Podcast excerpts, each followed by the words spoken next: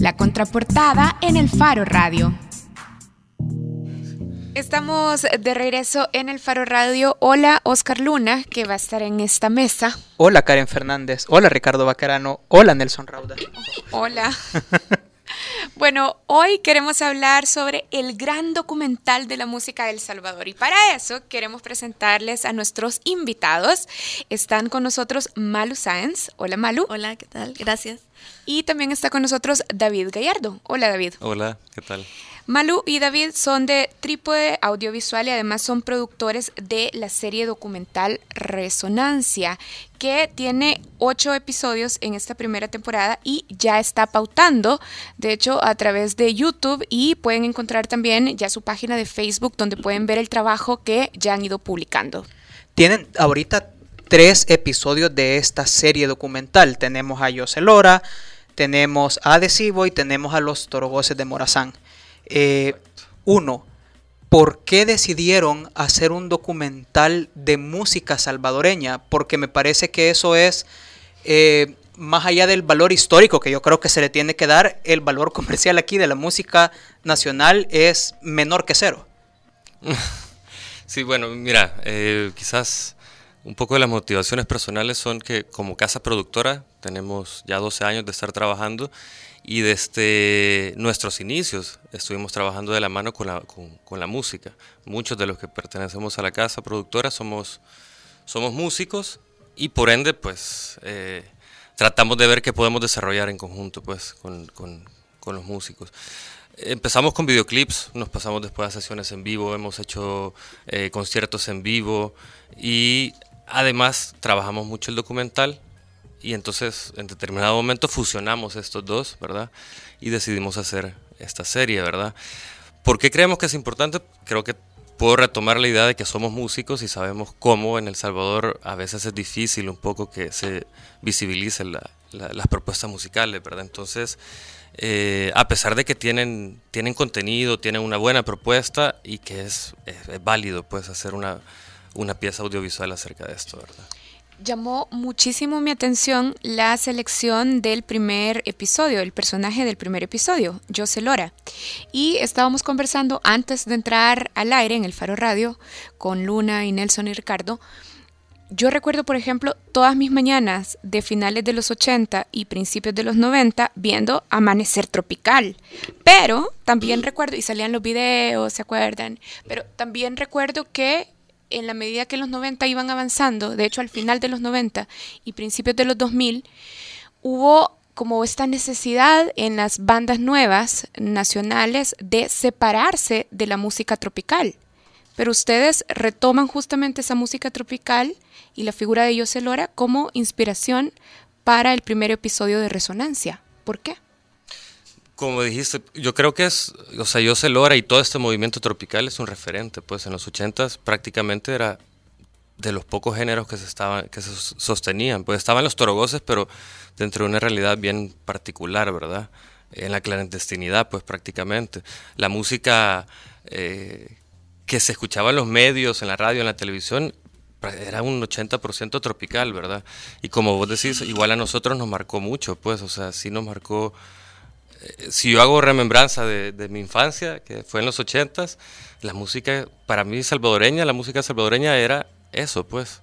Entre ellos estaba José Lora, ¿verdad? Malú, pero, pero ¿nos podés explicar el criterio de selección? Porque por ahora tenemos tres episodios y uno dice, eh, no se parecen unos con otros. Los Torogoces, Adhesivo y José Lora.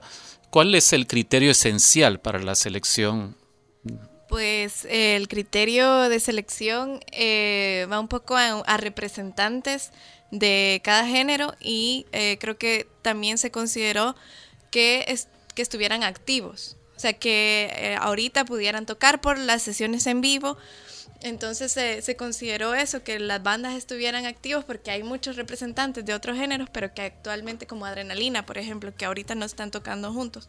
Entonces ese fue uno de los criterios que se tomó. Es el criterio principal. es tratar de retratar la diversidad que hay en la música, pues, o sea... Y el contexto histórico de cada personaje. o sea, de contar un poco, o sea, cada, cada, cada personaje tiene un contexto histórico que lo refuerza y que lo respalda y que tiene una historia importante, como yo se logra la lucha esta de la música, o sea, de rebuscarse siempre con los videoclips, con, con la película que hizo, o sea, siempre como de lanzarse con tal de salir adelante. Los torogoces, pues el conflicto armado y así, cada uno como que tiene un poco de historia que refuerza el personaje. Si están los torogoces, por ejemplo, para tratar de entender bien, ¿significa que aparecerá Tepehuani más adelante o Yolocambaita? No, porque... ¿Por qué? Digamos que Digo, estamos cubriendo ciertos temas o ciertas realidades del país o ciertos contextos del Salvador ya con un grupo. O sea, no podemos decir que son iguales o que vivieron lo mismo, pero digamos si tienen la misma línea, tanto musical como, digamos, de, mensaje, pues, digamos. Entonces quizás eso lo y fue difícil, pues, o sea, yo sé, estuve entre una lista de Marito Rivera, las nenas del grupo Cañas, todos estos, pero tuvimos que ver cuál nos aportaba más elementos también para nuestra historia. Entonces creo que por ahí por ahí va, ¿verdad? Sobre todo, yo sé que gran parte de, lo, de, de las bandas de grupos tropicales de, de, esa época, él lo fundó o él tuvo algo que ver, entonces... Exactamente, exactamente. Digamos, y quizás musicalmente puede ser un poco criticado, yo sé, porque no tiene el nivel, digamos, de otros, nivel de ejecución o nivel de composición, es una música más simple o básica, digamos, que la que puede tocar Marito pero sí tiene toda esta cuestión de, del imaginario que ha creado alrededor de su música, pues, o sea, y cómo nos podemos identificar en los salvadoreños a un nivel, digamos, básico, pues, pero lo entendemos, pues, si te habla de las pupusas, alguien, todos vamos a parar la oreja, pues, entonces tiene como esas cuestiones, ¿verdad? Con eso, dos cosas. Uno, que Oscar Luna, eh, porque platicando ante el programa, lo describe a José Lora como un visionario de la música salvadoreña, porque no sé si ustedes coinciden, porque yo le decía justamente eso que vos decís, mira, las letras de José Lora son súper básicas, pero ustedes comparten esta visión, por ejemplo. Si nos gusta. no, si es un visionario, o sea, el, el, el, tema de las composiciones, porque vos decías, ¿cuál es la canción que vos decías? Yo creo que Tilinte, si él hubiera tenido más dinero, eso sonaba como un electropop que hizo famoso a Beck, por ejemplo. Entonces, creo que ahí radica el el gusto de Lora. Lo que pasa es que sus letras son bien básicas, pero son básicas al nivel que se identifica cualquier salvadoreño. y para reforzar la pregunta, cuando Oscar mencionó Tilinte, ustedes dos, Malo y David, soltaron una, una risa. Sí, o sea, al final es original, también eso, ¿verdad? Tiene ese, ese, ese valor, ¿verdad? De, de, ser original, de hacer algo que no se estaba haciendo acá, en el, en el país. Eh, entonces si empezaba a mezclar estos elementos, ¿verdad? De que, de que sí es original, que sí se está atreviendo y que además está, está proponiendo algo con lo cual el salvadoreño se va a identificar, entonces está como poniendo todos los ingredientes para que pegue, pues. Por ejemplo, él nos decía lo que le pasó con el atol de lote, pues, o sea, ricos y pobres lo conocían y lo bailaban, pues. O sea, no era a un segmento específico, pues, entonces sí lo logró, pues volvemos a lo mismo, si a gusto personal no te gusta, pues ahí cada quien, ¿verdad? Pero eh, a mí me pasó, yo no soy, o sea, yo no me crié escuchando esa música, yo soy guatemalteca y entonces no, no tenía como eso de crecí bailando el atol de lote y esto, pero entonces yo cuando lo empecé a editar, yo soy la editora, cuando lo empecé a editar sí tenía como, ay, José Lora es como así, como medio bayunco, ¿verdad? Así, esa era la impresión que yo tenía. Que no le quita lo bayunco, pero yo quedé enamorada de, de Lora. O sea, toda sí, toda la historia, todo el esfuerzo, es que es como toda la historia detrás de eso, de dónde se inspiró. Él mismo dice, o sea, yo iba probando, si estaba de moda electropop, voy y pruebo, ¿y por qué no? Y, y si quiero hacer un nuevo género y mezclo cumbia y el merengue y cumbiarengue, o sea, y, el, y se rebuscaba ahí por sacar cosas, o sea, nosotros se los presentamos el capítulo a los músicos que salen en, los ocho capítulos. No tienen nada que ver con la escena tropical. y ellos quedaron impresionados de las historias que él contaba, o sea, porque ahorita se quejan un montón de la industria musical y yo se Lora es como, o sea, yo no me quejo, yo si no existe me lo invento, pues. Mira, y ya regresando al, al, al producto en sí, tiene una, por lo menos esos tres primeros episodios que están al aire, tienen una gran calidad cinematográfica y de producción. ¿Por qué solo están en la web? Nunca tocaron, o sea, yo celebro que solo está en la web, nosotros solo estamos en la web, pero eh, nunca se les ocurrió tocar a otros medios, a canales para masificar O sea, eh, sí. el contenido. Eh, sí, y es más, o sea, sí estamos todavía medio en pláticas, no hemos llegado a un, acuerdo final para que sí se logre pasar, Eh, pero quizás, o sea, la televisión ahorita no está, en- por lo menos en El Salvador, eh, ha sido un poco difícil porque este programa tiene un formato diferente al que está acostumbrado la televisión. La televisión ahorita produce más programas que, que sacas todos los días, de lunes a viernes, por un año entero sin parar y- y que es un- con un nivel de complejidad menor de- en la producción, ¿verdad? En cambio nosotros solo logramos producir ocho capítulos. Una de las cosas que nos pregunta la televisión es, ocho capítulos, y después de los ocho, ¿qué va a pasar? ¿Vamos a hacer los otros ocho? Los otros ocho? Pues no es tan fácil, ¿verdad? Porque sí es, es complejo, ¿verdad? La, la producción ha sido larga, casi año y medio. Eh, hay que movilizarse, hay que movilizar un gran equipo. O sea, sí. es- nosotros estamos con la con el deseo y, con y tenemos el sueño de que podamos hacer una siguiente temporada, ¿verdad? Eh, y por eso estamos tratando de que se tenga el mayor éxito posible para tal vez interesar, qué sé yo, de repente patrocinadores o, ya también una cadena de una forma más formal, ¿verdad? ¿Ustedes con qué sueñan o han soñado en este proyecto? Es decir, más allá de que lo culminen y que estén todos los productos ya publicados, eh, ¿qué- ¿cuál esperan que se pueda decir que ha sido su aporte con esta serie? Pues yo creo que se oye un poco personal, pero el impacto que ha tenido en mí eh, conocer sobre la música, la empatía con los músicos. Yo no soy músico, pero ten- me la música es parte primordial de mi vida. Eh, que, que eso logre, en, que eso se logre en el público y en las diferentes generaciones que vayan conociendo los diferentes tipos de música, cómo ha costado aquí y que le den como ese valor a la música nacional. O sea, que, que, que sobre todo crear empatía, pues creo yo, en diferentes géneros. Pero lo estás planteando casi como que su esfuerzo tuviera el, eh, un fin parecido al que pueden tener los libros de autoayuda. Y No, por lo no, menos cómo tampoco. te lo- Pero pues sí, también darle valor a la industria musical del país. Yo quiero Sí. volver. Sí, David, perdón. No, yo, yo creo que es importante en, en- en nuestro país eh, que las expresiones artísticas se puedan difundir lo más posible. Entonces, si nos podemos apoyar, digamos, mutuamente, ¿verdad? A la música, con el audiovisual, para que se conozca un poco más, eh, pues hagámoslo, ¿verdad? También creo que a mí me ha servido mucho también para reflexionar no solo acerca de la música, ¿verdad? O sea, primero pensás en la música, es decir, ah, así está la música en El Salvador, pero eso también puede ser un reflejo de cómo está eh, las otras expresiones artísticas y al mismo tiempo también cómo está la sociedad, pues al final estamos hablando con salvadoreños que de alguna forma interpretan su, su realidad o lo que les ha tocado vivir eh, y lo traducen en, en sus letras, en su música, ¿verdad? Entonces yo creo que eso es un poco más. Y eso es como para invitar un poco la reflexión al espectador, ¿verdad? Acerca de, que, de cómo estamos y por qué estamos como estamos, ¿verdad? Y, y demás. Yo quería volver a los protagonistas de los documentales y quería hablar ahora sobre los torohueses de Morazán, porque ya estuvimos hablando sobre Yose y decíamos que en realidad crecimos o vivimos la adolescencia y juventud escuchando música tropical, pero no pasa lo mismo con los torogoces de Morazán, es decir, los torogoces de Morazán no sonaban en Canal 6, en Amanecer Tropical, porque estaba, era música que representaba otro contexto. ¿Cómo fue ir al encuentro de los, de los torogoces de, de Morazán?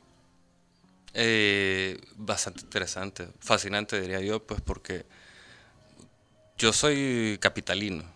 Sí salgo por, a- al interior del país, por, mayormente el- por el trabajo, ¿verdad? También me gusta conocerlo y demás. Em, pero ir a conocer esta localidad y hablar de ese contexto con gente que la vivió es doblemente interesante, pues porque te van contando sus experiencias y te van ilustrando con, con todo lo que está alrededor, ¿verdad? Entonces, y también es algo que, que yo, yo viví los ochentas como niño, pues entendía el 10%, si es que, ¿verdad? De lo que estaba pasando, ¿verdad? Eh, y yo creo que es importante pues que nosotros que más o menos tenemos una referencia de lo que sucedió, porque lo vivimos como niños, y más las nuevas generaciones pues sigamos manteniendo eso. O sea, sí creo que es súper válido lo que está haciendo los Zorogoces de Morazán como banda, ¿verdad? Tratando de mantener la memoria histórica, ¿verdad? Entonces, por eso creo que es, es fue, fue bien interesante pues poderlo, y poderlo hablar con él que no tiene ningún tipo de, de filtro pues, para decir las cosas como son pues. ¿Verdad? O sea, lo, lo, que él sinceramente cree lo dice, o sea, no tiene ningún filtro político, no tiene nada. Entonces... Sin afán de sonar como televisora, eh, y después de estos ocho capítulos, ¿van a sacar otros ocho?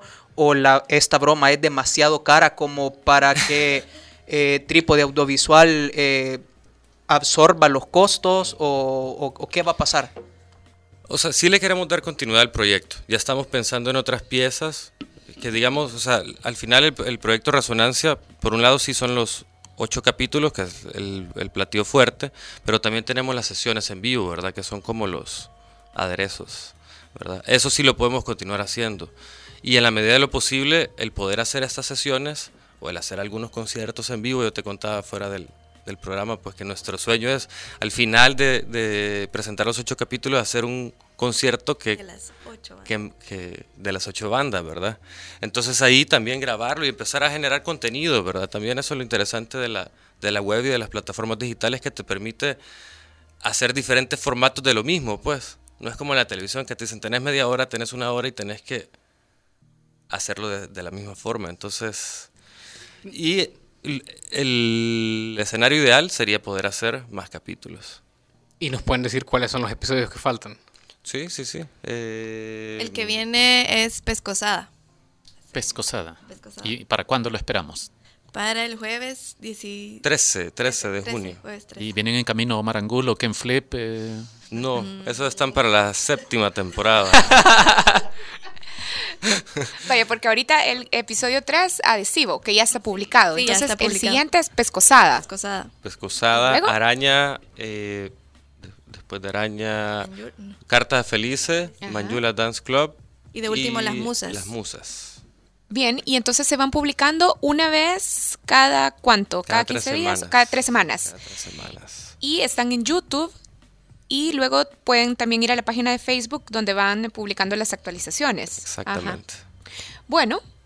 ¿Ya? ¿Se acabó? Se acabó, búsquenlos así en Facebook, Resonancia, y ahí van a encontrar eh, los links los links para ir a las publicaciones completas en YouTube. Sí. Exactamente.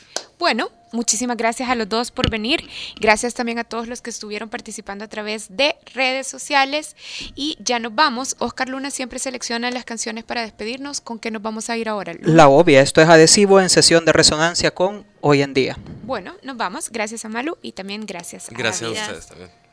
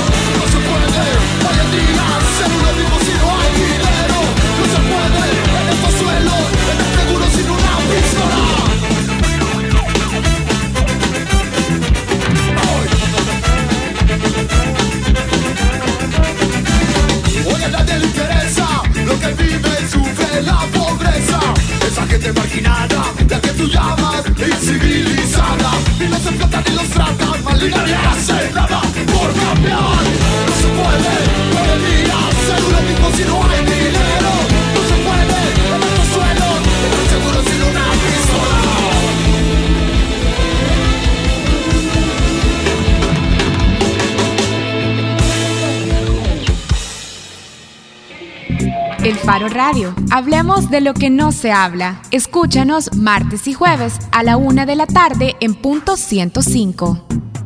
Los conceptos vertidos en este programa fueron de exclusiva responsabilidad de El Faro Radio.